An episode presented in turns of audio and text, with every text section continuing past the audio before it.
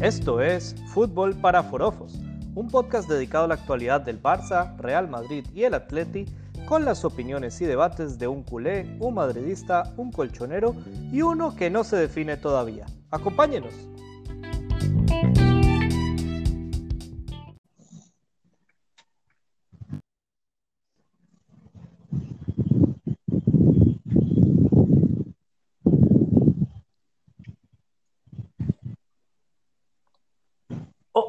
Hola a todos, bienvenidos a un nuevo episodio del podcast Fútbol para Forofos. Hoy contamos con la presencia de los tertulianos Alan Catalán y Alan Merengue y su servidor Mike. Alan, ¿cómo estás? Muy bien, Mike, encantado de estar nuevamente en el podcast y, y creo que va a ser un podcast bastante interesante con muchos temas a tocar el día de hoy. Estoy de acuerdo contigo completamente y también contamos con Alan Merengue. ¿Cómo te va? Muy bien, Mike, ¿cómo están ustedes? Sí, hoy, hoy hay un, programa de esos cargados, cargados de emoción. Que sí que estamos listos. Bueno, vamos a empezar de una vez en materia con los temas para el día de hoy. Vamos a iniciar con el rendimiento de los equipos, de los amados equipos de nuestros tertulianos en sus respectivos partidos que tuvieron en la jornada 6 de la Liga Española. Eh, empezamos con el Barcelona que visitó al Getafe, donde perdió 1-0 de visita. Eh, Catalán, el micrófono es tuyo. ¿Qué opinas del partido? Bueno, yo creo que como que el Barça se esperaba un partido bastante rocoso, ¿no? Donde Getafe usó las armas que tiene, porque es un equipo que no puede jugar de, de tú a tú contra equipos grandes como el Barça o el Madrid. Entonces fue un equipo que bastante rocoso, haciendo muchas faltas en el, en el campo, y, el Barça le cuesta entrar en, otra vez en la rutina después de la, del parón FIFA. Eh, a pesar de todo, me parece que en el primer tiempo el Barça empezó de menos a más, donde tuvo una ocasión de gol donde pegó en el poste con un balón de Messi, luego Griezmann nuevamente que se vuelve a comer un, un gol demasiado fácil. Y ya después en el segundo tiempo seguía más o menos la misma tónica y, y bueno, cambia todo el partido con ese penal que le dieron al Getafe, que me parece un poco también riguroso, si me preguntas. Un, de, de, de, hecho, el, el, árbitro que estaba en el bar, que era Burgos Boicochea, era un, es un árbitro que ha traído bastantes polémicas en, en partidos anteriores. Así que, digamos, no sé si, se, si decir que fue, una, si fue un resultado justo, eh, pero tampoco creo que por el penalti el Barça haya perdido. Eh, simplemente, nada, quise, quise eh, recalcar esa jugada donde incluso en el final del, segundo tiempo Messi también tuvo una jugada donde pudo haber eh, marcado el empate y no, no pasó. Así que, digamos, creo que vamos a tener muchas cosas más de, de que hablar, así que le doy la palabra al merengue. A ver, merengue, ¿qué tienes tú para decir sobre este partido? Sí, bueno, hay equipos que se les conoce la identidad. El Getafe eh, está catalogado casi que por todos los otros equipos de primera, que es un equipo que mete muchas piernas al límite siempre de, la falta. Eh, jugó así, que es su identidad, es su manera de hacer el fútbol.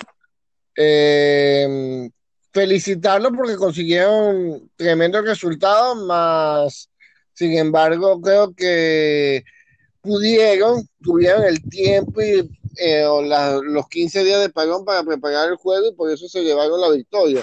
O digamos, por eso dejaron al Barcelona. El Barcelona tuvo dos, tres opciones en todo el encuentro. Eso fue el logro del Getafe. Eh, pudieron preparar el partido, lo que dice mi compañero, mi tocayo Alan, este, Messi votó una, Griezmann sigue desaparecido, no se halla en esta en este club, en donde lo pongan ya. Muchos hablan de que no ni siquiera en el campo. Pero bueno, al límite de, de la falta siempre. A mi apreciación fue un buen partido, la verdad. A ver, no fue súper emocionante con varias acciones de ataque, pero fue un partido entretenido, al menos hasta que el Getafe metió el gol de muy buena manera cobrado por el experimentado Jaime Mata. Luego también el delantero del Getafe, Cucho Hernández, que votó una solo, que fue como, ¿cómo la votó, la verdad?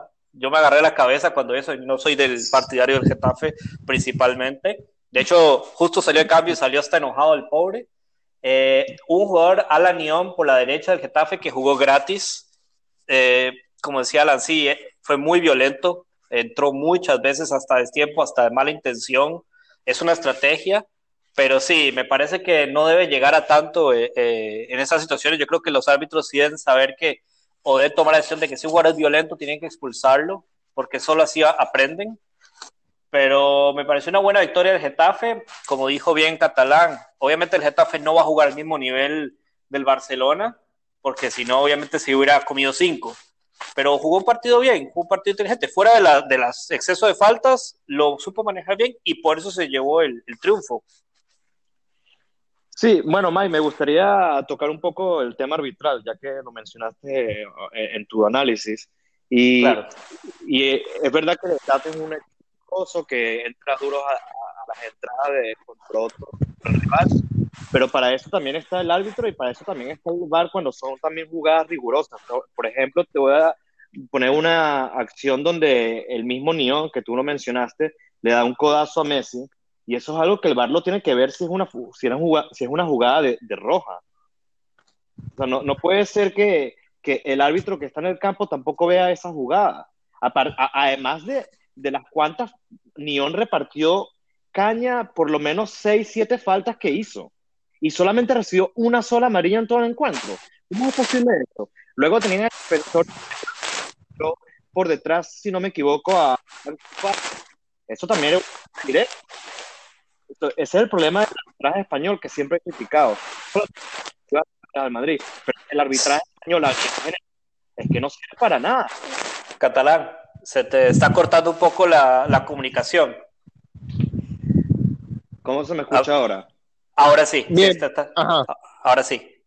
No, como decía, o sea, me parece que el arbitraje español a nivel general eh, deja mucho que desear. Como decía, no solo por las ayudas arbitrales al Madrid, pero que a nivel general habíamos discutido, creo que en los podcasts anteriores, una jugada donde le robaron al Cádiz. Eh, yo, quiero, yo quiero complementar lo que acabas de decir eh, en unas cosas te voy a apoyar, en otras no. Sí, Niom hizo mucha falta, fue muy agresivo, jugó gratis, más sin embargo, no creo que por eso el Barcelona haya perdido. El Barcelona tiene mucha capacidad para haberle dado vuelta al partido. Eso, eso por un lado, que no, no es que perdió por eso. Y aún así, y otra cosa con lo del bar, que ahora justo no vamos a hablar de la Liga, la Premier, pero por ejemplo, tuvimos un partido, creo que fue el Liverpool contra el Tottenham, si no me acuerdo que Everton. Contra el Everton, gracias. Bueno, que ahí en la Premier, que es la mejor liga del mundo, que hubo una, un fuera de, fuera de lugar que pitaron mal y por eso el marcador terminó empatado y no ganó uno de los equipos. Así que vemos que hasta la mejor liga del mundo el VAR falla. Eso quería agregar, Ala. Por favor, sigue con tu comentario. No, sí, o sea, estoy de acuerdo, pero y, eh, como hemos repetido muchas veces que el VAR es una herramienta que se tiene que, que que debería ayudar más a, también a el juego. Es verdad que también usando el VAR se para mucho las acciones y se prolonga más los, los, encuentros, pero es una herramienta que también puede ayudar a, tener un resultado más uh, eh, justo, por decirlo así. Y es verdad, y yo lo, yo, yo lo mencioné en mi, comentario al principio, de que no porque también el, le dieron el penal al, al Getafe, también el Barça ¿sabes? pierde por esa acción, pero es que simplemente influye mucho esas, esas decisiones arbitrales en el, en el juego, porque no es lo mismo jugar 50, 40 minutos con un hombre más o con dos hombres más a jugar con 11 contra 11. No es lo mismo cuando le dan un penalti a un, a un equipo sin, sin, sin, siquiera revisarse en el bar. o sea, es que no, no, se entiende el bar. El bar cuando quiere entra en acción, cuando no le da la gana, no entra en acción. Eso es lo que me molesta en el bar. Tiene que ser algo más justo a nivel general para todos los equipos, no solo para los grandes, no solo para los chicos, para todos los equipos tiene que ser igual. Y eso esa es la gran molestia que tengo yo en el fútbol español. Es verdad que vimos, en el, como mencionaste tú, en el Everton contra Liverpool, de hecho, vimos dos acciones favorables al Everton en ese encuentro. La primera acción justamente donde se lesiona Van Dijk, que puede ser que esté lesionado por el resto de la temporada, donde fue una acción donde realmente no hubo fuera de juego y si no hubiera visto fuera de juego, era un penal claro que le hizo Pickford al, al central. Y luego la última jugada del encuentro que ya mencionaste. Correcto. Pero que esas son, esas son acciones que influyen en un juego. Bueno, yo eh, tengo que entrar en, en acción, eh, Mike, el tocayo, porque fuera de programa, para nuestra gente que no lo sabe, nosotros tenemos un chat y hablábamos, pedíamos autocrítica. Eh, yo quisiera preguntarle a mi tocayo si esta es la autocrítica de que él habla. O sea, lleva 10 minutos quejándose del bar, de que la herramienta no es, que debieron haber expulsado uno o dos jugadores al Getafe. Mira, yo creo que el penalti, honestamente, voy a, tratar de ser lo más honesto posible, yo creo que sí es penalti. Yo creo que ni, siquiera muchos jugadores del Barcelona reclamaron al árbitro la, toma de la decisión más allá de Piqué que por capitán eh, reclamó algo, pero creo que fue penalti. Creo que el jugador, creo que fue de Jong, si no me equivoco en la jugada, llega a destiempo y llega al jugador, no llega el balón, no toca balón, atropella al jugador. Este, sí, Nión repartió mucha caña, en eso estoy de acuerdo. Este, no sé si el codazo que le dio, que sí lo hubo a, a Messi, eh, no sé si él extendió el codo o más bien en, el atropello que también llegó Messi a toda velocidad y Nion a toda velocidad en, hacia el balón eh, por la distinta diferencia de altura. Es que esa jugada ni eh, siquiera fue amarilla. sí, esa, amarilla. Pero es que, es que yo creo que no hubo intención de, yo creo que no hubo intención en esa jugada de darle el codazo, porque no, no veo la extensión del codo buscando la cara. Ambos dos fueron al choque tan rápido y la diferencia de altura hace mucha diferencia. Messi le llega exactamente al hombro, al, al, otro jugador. Neo mide metro noventa y Messi metro setenta y tres, creo. Pero es que si te, si te fijas en la, en la, en la sacaron amarilla, por ejemplo, a Piqué en un salto contra, contra un jugador del Getafe, no me acuerdo cuál fue el jugador del Getafe. Los dos están saltando el balón y normalmente cuando un jugador salta, un defensa salta, el codo siempre está ahí porque es, es casi imposible no, no, no, mover el codo cuando uno salta. Uno no puede saltar con las manos pegadas al cuerpo. Y esa es una jugada que también capitalizan con una amarilla a Piqué. Entonces, estamos hablando que esos son jugadas de, de, de peligro. Por más que no, pero esa es una jugada de un codo que se le da, que le dan la cara a Messi. Y me está diciendo que ni siquiera eso, es amarilla. Mira, yo puedo decir que es amarilla o puedo decir que no es amarilla. Lamentablemente, eh, siempre vamos a caer en el mismo punto que es la determinación o el criterio del árbitro. El árbitro en una determinó que sí, en otra determinó que no. Yo no creo que ningún árbitro ni ningún bar está a, a favor o, o en acción a algún club a, favor o en contra. Esa es la verdad. Este, sin embargo, mi lectura del partido es que, y, ya me escucharás en mi lectura del partido contra el Real Madrid, pero mi lectura de este partido es que el Barcelona no pudo, o sea, Ansu Fati trató de llevarse a Nión por el lado de, eh, derecho, por el otro lado estaba Cucurella, creo que los cuatro defensas del Getafe estuvieron bien y se cagaron las pocas opciones, porque tampoco es que hubo muchas ocasiones a la ofensiva del Barcelona. Entonces creo que la defensa estuvo muy bien y por ahí pasa que, que sacó la victoria del Getafe. Ponte tú que no le daban el penalti, que yo sí creo que fue penalti, yo creo que el Barça no, no sacaba más que un empate a cero. Esa es la verdad. Quiero agregar a Merengue, que me quitó las palabras de la boca. Eh, sí, Catalán, te faltó un poco de autocrítica, que se la, se la, echamos en cara siempre a Merengue, pero a ti también te faltó un poco de autocrítica. No, pero... Básicamente tu crítica fue del arbitraje.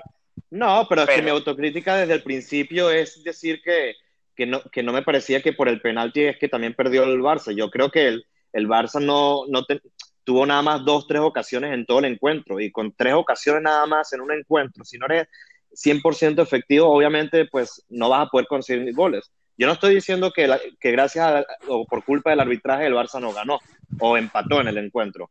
Yo sí, yo sí reconozco que el Barça no estuvo bien y, y se regresan de, de, de los parones que les cuesta entrar en, los encuentros. Yo principalmente no justifico el penal por la derrota ni nada. Perdieron, perdieron, se acabó. Eso es todo. Bueno, perfecto, me parece muy bien la autocrítica. Ahora vamos con el Real Madrid que recibió al recién ascendido el Cádiz, que este le ganó 0 a 1 con gol del hondureño Choco Lozano, que por primera vez en su historia le gana al Real siendo equipo casa. Merengue, el micrófono es tuyo. ¿Qué tal viste el encuentro? No, un encuentro patético por parte del Madrid, un encuentro donde los jugadores no tuvieron ni siquiera actitud. Pero más allá de los jugadores, que son muy culpables por la misma actitud que no, no tuvieron, o sea, ¿cómo es posible que en los primeros 10 minutos te lleguen 3, 4 veces, en una te salva Sergio Ramos y en las otras 3 te salva Courtois y no, no hagan un cambio, un clic los jugadores? Pero bueno, más allá de, de, los jugadores que son muy culpables, el gran culpable aquí es Zidane. Zidane tiene que hacer maromas por una alineación eh, por el lateral derecho, porque ya tienes que, que, experimentar en el lateral derecho, porque no tienes ni a tu titular ni a tu suplente titular en esa posición. Ok, ya estás haciendo una variante ahí, teniendo que poner a Nacho Fernández, que es un jugador que ya no está para el Real Madrid y que tampoco es que se, se desenvuelva muy bien en el lateral derecho si ya estás haciendo una variante en el lateral derecho, vas a hacer otra variante en el lateral izquierdo con Marcelo, que Marcelo ya sabemos por almanaque, por calendario, ya no está en su mejor condición. Ahí hay en una misma línea dos errores de Zidane. Vámonos a la línea de adelante, en el medio campo. Vas a jugar con Modi, que sí, Modi es tremendo jugador, pero tiene 35 años. Acababa de jugar hace dos días un Francia que hace los 90 minutos. El pobre hombre no podía ni, ni correr en, los primeros 20 minutos. Estaba como que agotado. Las piernas le pesaban. Tercer error de Zidane. Teniendo, ojo, no es que no tenía más nadie en, en, la banca, no es que tenía 11 jugadores, tenía Valverde, que es un muchacho que tiene 20 años, Valverde está para jugar eh, allá en Uruguay y venir y jugar en, la casa con los primos y venir a jugar eh, un partido titular con el Madrid. Y te voy a dar un cuarto error de Zidane, poner a Isco. Isco es un jugador que yo no sé cómo está en el Real Madrid. Sé que se han oído ofertas, pero es que no llegan a ofertas, entonces lo tienen. Ok, está bien, lo vas a tener, tenlo para la Copa del Rey pero Isco no ofrece nada, no hay, no es garantía de ataque, no es garantía de verticalidad, está cuatro o cinco tiempos por detrás de sus compañeros, entonces si dan culpable, cuatro variantes, cuatro variantes que te desmejoran el equipo, entonces así no puedes ir a un partido de primera. Ante un Cádiz que chapó por el Cádiz, que es un rival que viene jugando todos los partidos bien, yo diría que debería estar más arriba porque le quitaron un partido contra el Granada, una victoria, un penalti. Y bueno, ahí está, un, equipo serio que prepara el partido, tú no puedes venir con cuatro o cinco variantes. Es como que si no preparó el partido, si dan, voy a poner 11 en el, en el, campo y ya. Eso es lo que me parece a mí. Culpable dan. Antes de darle la palabra a Catalán, que me imagino que también tendrá mucho que decir, quiero felicitar al merengue porque dio una crítica constructiva y reflectiva de lo que fue el partido. Ahora sí, Catalán, tira el veneno. A ver, a ver. Eh, me, me, me, me, gustó un poco lo que, lo que dijo el merengue, pero quiero empezar mi análisis de ese encuentro dando una estadística que ellos, a, a Mike le encanta las estadísticas, me parece raro que se haya eh, faltado con esta, y es que en 91 años no pasaba donde un recién ascendido le ganara al Madrid en casa del Madrid. Ojo el, ojo el dato, ¿ah? ¿eh? 91 años. Alan, dije al principio que es la primera vez que Cádiz le gana al Madrid en su casa en la historia. No, pero estamos hablando, estamos hablando de un ascendido, no estamos hablando ya de... Ah, bueno. Esos son otros 100 pesos. Lo, lo otro que me gustaría destacar eh, es que inclusive Zidane en la rueda de prensa después del, del encuentro, él, él, fue el mismo que dijo que que no hubiera pasado nada si en el, en el primer tiempo hubiera acabado el encuentro 3 a 0 porque fue tantas las ocasiones que el Cádiz tuvo en el primer tiempo que realmente se mereció ganar por mucho más, pero que mucho más. Y el escándalo que hubiera habido en Bardebebas hubiera sido inmenso. Pero una de las cosas que me gustaría eh, discutir con, con, el merengue, que, que tanto, inclusive tú, Mike, eh, también te voy a tirar un poco a ti, ustedes dos han, han dado tantos elogios, elogios a Modric. Qué jugadorazo, qué el mejor jugador del Madrid. Y ahora resulta que cuando juega Modric y no hace nada y no corre en la cancha, es un jugador que no es para el Madrid, es un jugador que no tiene que jugar, que tiene que estar en la banca porque venía con la selección, no ha acabado todavía. Luego, el, el, merengue también decía mucho en los podcasts, lo decía, pero muchísimas veces en nuestro, en nuestro chat, en, en el WhatsApp, donde decía que que bueno, que, que Zidane siempre está rotando el equipo, que, que, esa es su filosofía, derrotar al equipo, que tiene 25 jugadores en la plantilla y por eso tiene que usarlos a todos. Yo entiendo muy bien todas las, las lesiones que tiene Madrid. Es verdad que se lesionó Carvajal, se lesionó el segundo que es Sola Y bueno, tiene que jugar con Nacho porque yo creo que con Lucas Vázquez eh, eh, como lateral derecho nunca, realmente nunca le sirvió a Zidane. Pero ustedes también, ustedes dos, eso, es algo que también me gustaría recalcar, ¿cómo han defendido a Marcelo? Cuando habíamos discutido sobre el chat, donde para mí eh, Reguilón me parece un jugador mucho mejor y más polivalente que, que, Marcelo. Pero ustedes decían que no, que Marcelo es tremendo jugador, que, y, que, que en el y cuando lo ponen en encuentro, que es un, encuentro donde se supone que cualquier técnico antes de una Champions eso es evidente. Entonces ponen a Marcelo y se dan cuenta que Marcelo ya no sirve. Entonces como que hay muchos análisis que, que, que, dice el merengue, que no concuerdo mucho concuerdo con él, es, y es, también yo lo venía diciendo anteriormente, es que Zidane es el culpable de Zidane, es evidente. Pero que claro, cuando el Madrid gana y jugar bien, entonces Zidane es el mejor entrenador del mundo. Pero cuando el Madrid pierde de la Cádiz, haber sido peor que el 1-0, ahí es el culpable Zidane. Entonces, como que no es muy coherente con sus declaraciones el merengue, me parece.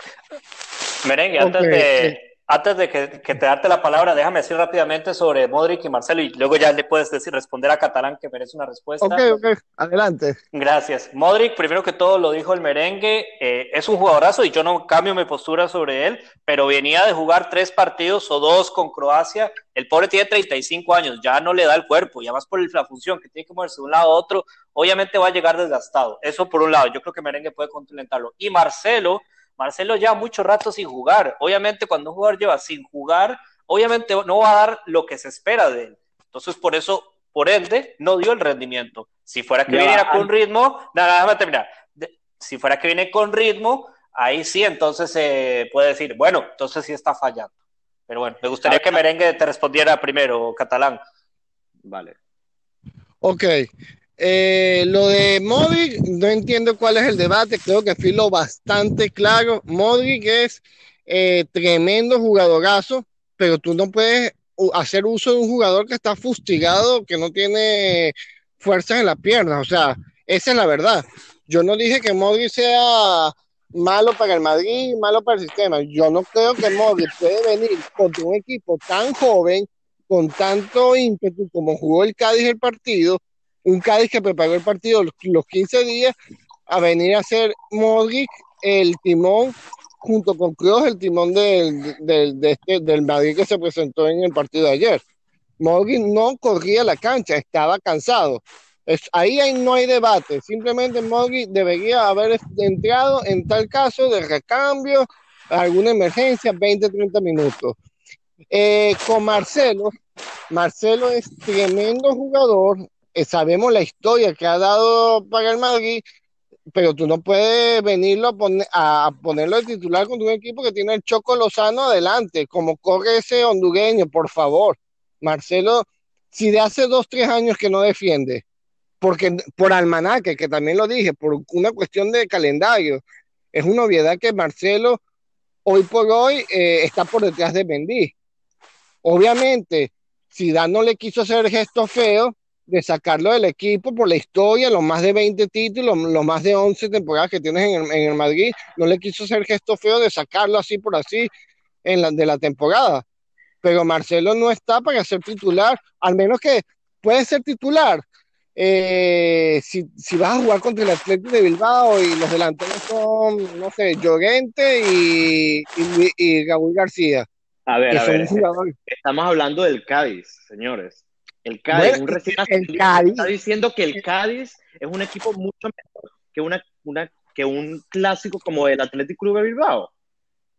Ah, pero es, que es por, por, actualidad, por momento. Tú que hablas tanto de, de, hablar de los jugadores de actualidad, de medirlos por actualidad, el Cádiz lleva cuatro partidazos con el de Madrid, cinco partidazos de, de primera liga de división bien jugados.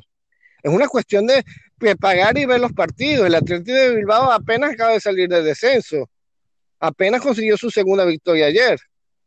Correcto. Por, o sea, una... No, me, pare, me, parece que, que te estás estoy, equivocando un poco ahí. Me parece no, que te no, estás no, equivocando un poco ahí, porque primero que estás diciendo que a Zidane no puede sacar a Marcelo por almanaque, por el tiempo que tiene en el Madrid. O sea que básicamente Exacto. Marcelo está en el Madrid por caridad, no por su calidad, sino por caridad, porque el Madrid le agradece mucho lo que ha hecho Marcelo por el equipo sí. y lo va a dejar ahí en el Madrid porque no lo necesita para jugar, simplemente el Madrid le está pagando una para en la banca. Es lo que está diciendo. Mira, Alan, esos son jugadores emblemáticos, son jugadores. Eh, Leo Messi camina a la cancha y nadie dice nada. Nadie dice nada en el Barcelona. Por favor, vuelve, cuando compares a un vuelve, compáralo con No estoy comparando. No, cuando, a Messi con Marcelo. Cada vez que Mira, es que no puede haber debate. Si cada vez que te menciono algo, dice que es una comparación. Si te menciono el Cádiz y el Atlético de Bilbao, estoy comparando el Cádiz con el Atlético de Bilbao. Es, no es el punto. El, el, punto es Marcelo. Marcelo no puede ser titular. No ante un equipo que tiene un delantero, y lo dije, como Choco Lozano, que corre que, que, que peor que una liebre, peor que un chita. Contra un equipo que preparó el partido eh, los 15 días de pagón Lamentablemente. O sea, que, o sea, que, Marcelo nada más puede jugar contra un equipo de segunda B cuando juegan en la Copa del Rey, nada más, ¿no? No, Marcelo puede jugar contra un equipo quizás de Champions, un Ferenc Vagos, por ejemplo. Marcelo puede ser titular, puede jugar los partidos de Copa del Rey. Marcelo puede ser un revulsivo si Mendy está cansado en un partido de 3 a 0, que ha sucedido. En, en, no hace mucho el Madrid que ganó doblete en la 17, la temporada 2017-2018 ese Madrid ganaba, iba ganando los partidos en el primer tiempo 3 a 0. ¿Qué hacía Zidane en el segundo tiempo? Bueno, venía y metió a Mogata. Mogata hizo 20 goles esa temporada, siendo banca. O sea, no te centres en que Marcelo, yo dije que es bueno. Es bueno, Marcelo es bueno. Tú, tú, tú te pagas frente a Marcelo sí, y no te lo llevas ni una vez. Para jugar contra equipos que son mediocres, básicamente. Bueno, lamentablemente lamentablemente, ¿a ti te parece que un Titi es bueno? Un Titi ganó una no. liga y una copa con el Barcelona, pero por cuestión bueno. de almanaque, de lesión, muchachos, no está pasando. Dígame. Bueno, muchachos, es que... voy a. Sí, yo, yo, entiendo y voy a, voy a meterme sobre este tema para ser el tercero en discordia. Eh, primero que todo, con lo de Marcelo, bueno, primero que todo con lo de Cádiz comparando con el Athletic de Bilbao. A ver, el Cádiz está ahorita de quinto y el Bilbao, como dijo Merengue, está apenas saliendo de descenso, apenas ganó su segundo partido. Así que, como dijo Merengue, es la realidad del día de hoy. En la realidad del día de hoy está mejor el Cádiz que el Bilbao. El Bilbao puede tener mucha historia, pero actualmente está jugando muy mal y cuidado y no se mete en problemas de descenso más adelante en la temporada. Y lo de Marcelo, Alan, no, a ver, yo no creo que él esté ahí por caridad únicamente, es un jugador que tiene historia, es como, a ver, no es a atacarme por la comparación, es como decir un Sergio Busquets que ahora no está jugando lo que se espera, pero igualmente está ahí. Tal vez está jugando un poco mejor que Marcelo, pero Marcelo viene sin ritmo. A ver, yo te entiendo, es contra el Cádiz, un equipo recién ascendido, debió haberlo hecho bien, pero el Cádiz fue muy inteligente, como dice Merengue, tuvo los 15 días para iniciar el partido y meterlo mejor como el Choco Lozano, que es rapidísimo, a un Marcelo que ya no tira velocidad antes y se aprovechó. Tal vez no era el partido. Como dijo, con el Bilbao, si el delantero hubiera sido Raúl García y no Iñaki Williams, que también es rápido, tal vez sí hubiera rendido. Eso yo creo que es el punto medio de lo que quiere decir Merengue. Correcto. Es que a mí me parece, yo, yo, yo quiero cerrar algo rapidito y luego nos movemos con los siguientes temas. Es que me parece que una excusa, es una excusa a, a, a, a, sacar, porque si es que si hubiera jugado Mendy y, hubiera terminado el encuentro igual. Es que si hubiera jugado Valverde en vez de Modric y hubiera terminado el partido igual. Es que las críticas hubieran sido distintas. Hubieran sido, ah, ¿cómo es posible que no juega Marcelo? Ah, ¿cómo es posible que no juega Modric en un equipo contra el Cádiz, que es un equipo que está jugando bien? Eso es una suposición, eso es una suposición tuya. Discúlpame y perdóname. Yo dije que el error eh, no estuvo no en Marcelo, sino en cuatro o cinco eh, personajes y di los argumentos. Para mí. Eh, yo entiendo eso, pero estamos. Bueno, entonces, no me diga que si el Madrid saca el 11 titular que, yo, que yo mismo pongo en mis quinielas, los 11 jugadores con los que yo abriría, no sé, el partido de mañana de Champions, este, y el Madrid pierde, entonces yo voy a reclamar por lo que están en la banca. Eso es una suposición tuya. Yo estoy siendo lo más autocrítico posible y no te parece, bueno, ya es cuestión de criticar por criticar, ¿eh? ya es criticar la quinta pata del gato. Yo sí creo que Marcelo, ya, ya esta debería ser su última temporada, se debería retirar, decir unas palabras en el último partido de liga, hacerle saber el, club que ya tiene la puerta abierta y ya buscar un recambio. Pero no por eso, o sea, es que el Madrid no perdió solo por Marcelo, si es por eso. El Madrid, y eso que muchas de las acciones llegaron por la banda izquierda, tan, tan equivocado no estoy pero el Madrid perdió porque no tuvieron actitud los jugadores. Pero Marcelo no está de. Yo te que Marcelo es un revulsivo. Si el Madrid va ganando un partido 4 a 0, que sucede a veces, en el primer tiempo, Marcelo puede darle medio partido de descanso a Mendy. Yo hubiese puesto a Mendy a jugar, porque Mendy tiene 23 años. Yo hubiese puesto a Valverde a jugar porque tiene 20 años. Y di los argumentos. No estoy diciendo que Modric sea una mierda, pero Modric no era para jugar ayer. Sí, igualmente, yo para cerrar el tema del Madrid, que la verdad ha sido muy bueno y muy, muy, eh, ha sido de mucha calidad los argumentos del día de hoy, de todas las partes. Igualmente, si hubiera jugado Mendy y Valverde, no sabemos si el, el, resultado hubiera sido diferente. Eso no lo sabremos nunca. Pero bueno, compañeros, vamos al siguiente tema. Hablemos rápidamente del Atlético de Madrid que le ganó al Celta de Vigo 2 a 0 en Balaídos con gol de Luis Suárez y Carrasco. Luis Suárez que vuelve a meter gol. Eh, Catalán, ¿qué opinas de ese partido? Bueno, a mí me parece que el Atlético empezó bien en el encuentro, pero luego se fue apagando como, como casi siempre en sus encuentros, ¿no? Y, me parece que saca ese encuentro porque donó mucho. El, el, Celta tuvo muchas ocasiones en el primer tiempo y en el segundo tiempo donde no, nunca las, las metió. Entonces, como tú dices, al final eh, en el fútbol no gana el que tiene las ocasiones, sino el que mete los goles y, eso fue lo que pasó. Es cierto. Merengue, ¿cuál es, ¿tuviste ese partido? ¿Tienes alguna apreciación de este partido del Atlético de Madrid? Eh, lo vi, lo vi y me, y me aburrí bastante. Y voy a ser muy conciso con, con, mi comentario. Claro. Ganó el que tuvo la fortuna de meter la pelota en el arco, porque el juego y las ganas lo puso el Celta. El, el Atlético de Madrid se paga en el 11 a especular a ver qué consigue. Digo, los 11 jugadores en la cancha a especular a ver qué consigue. Me parece que ha sido así toda la temporada. Está invicto, no ha perdido ningún partido. Pero, y, y hay que destacarlo, pero me parece que consigue empate contra el Huesca sin proponer nada, consigue, consiguió otro empate 0 a 0 con otro equipo sin conseguir nada, o sea, a lo que vaya, pues.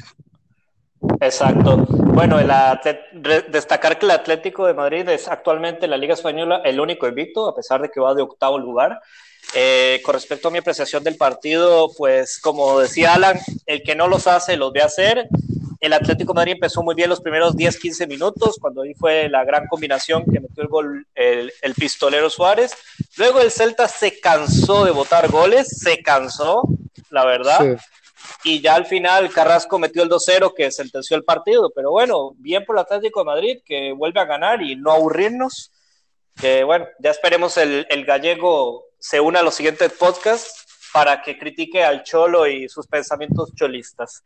Ahora, compañeros, vamos, a, vamos al último tema, que serían los pronósticos para Champions, porque gracias a Dios vuelve la Champions League a nuestras vidas.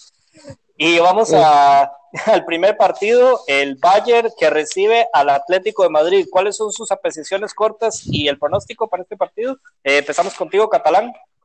Bueno, yo creo que el Bayern eh, debería ganar este encuentro. No, no sé hasta qué punto el Atlético es difícil, pero Bayern viene como una jugadora desde viene goleando en su encuentro en Liga 4-1 con dos goles de Müller y dos goles de Lewandowski.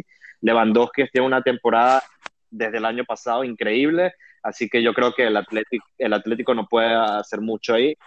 Yo daré un resultado como un 3 a 1.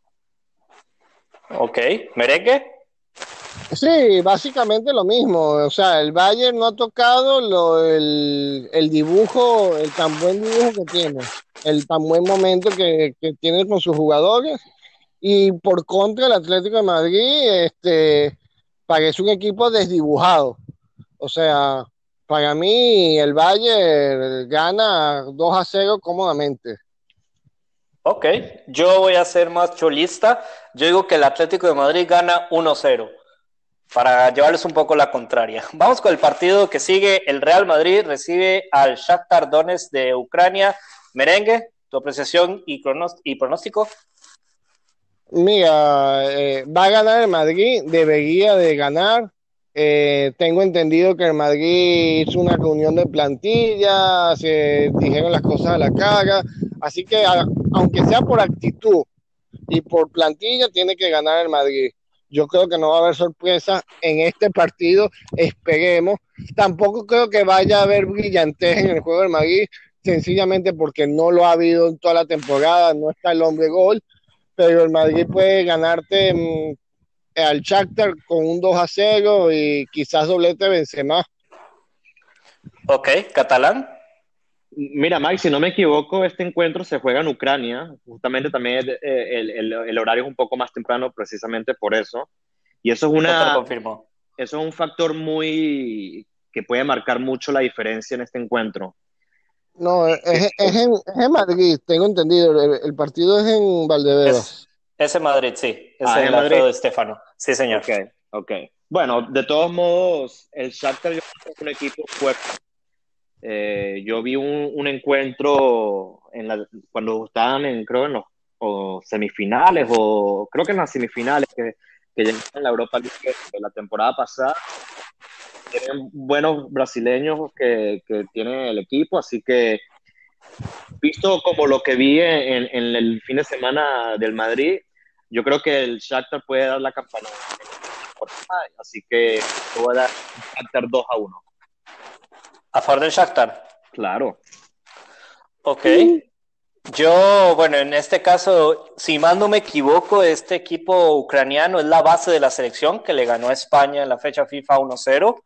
El Real Madrid creo que no va a tener a Sergio Ramos.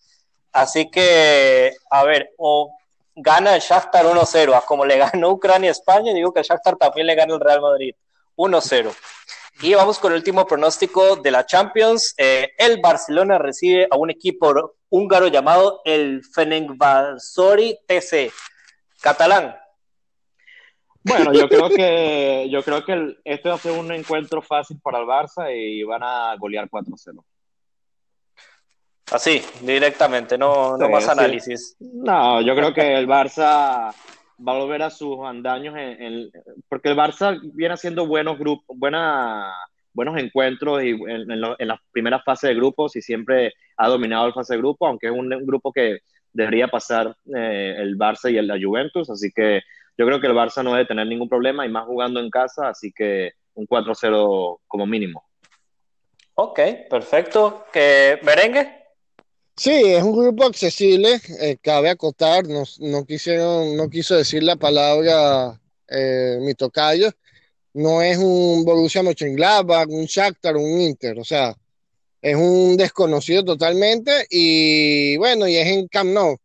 El Barça creo que va a poder incluso hacer variantes, creo que va a poder jugar, mira lo que te voy a decir, creo que va a poder jugar el partido de la Champions pensando en el clásico tranquilamente y ganar. Ganar porque yo no veo mayores sorpresas ahí. Eh, un 10 a 0 a favor de Barcelona. Ok, eh, estaba revisando las estadísticas de este equipo húngaro, me niego a mencionar el nombre porque es bastante complicado. Lleva 19 partidos sin perder. La última vez que perdió fue el 23 de junio, que perdió 1-0 contra el Feberbar estos nombres. Eh, a ver, puede hacer la sorpresa. Yo digo que el Barça gana 2 a 1 holgadamente. Eh, así que bueno, compañeros, antes de hacer el mensaje final, ¿quieren decir lo del clásico que viene la próxima semana o hacemos un podcast antes? No, yo creo que ah, tenemos que hacer un podcast antes para analizar bien ese clásico y, y sí me, me gustaría cerrar mi comentario en este podcast donde voy a, voy a lanzar una bomba que seguramente el merengue se va a reír mucho. Pero lo digo, y lo digo el día de hoy, 19 de octubre, el Madrid no pasa, el Madrid no pasa la, la primera fase de la Champions League. Muy temprano para decir eso. Merengue, ¿algún comentario corto de cierre? muy temprano y muy osado. O sea, se nota que es en, ir en contra de, la hegemonía que tiene el Madrid en esta en, su competición fetiche. Pero bueno, este yo también voy a lanzar un comentario. El Barça va a llegar a su séptimo año sin levantar eh, la Champions.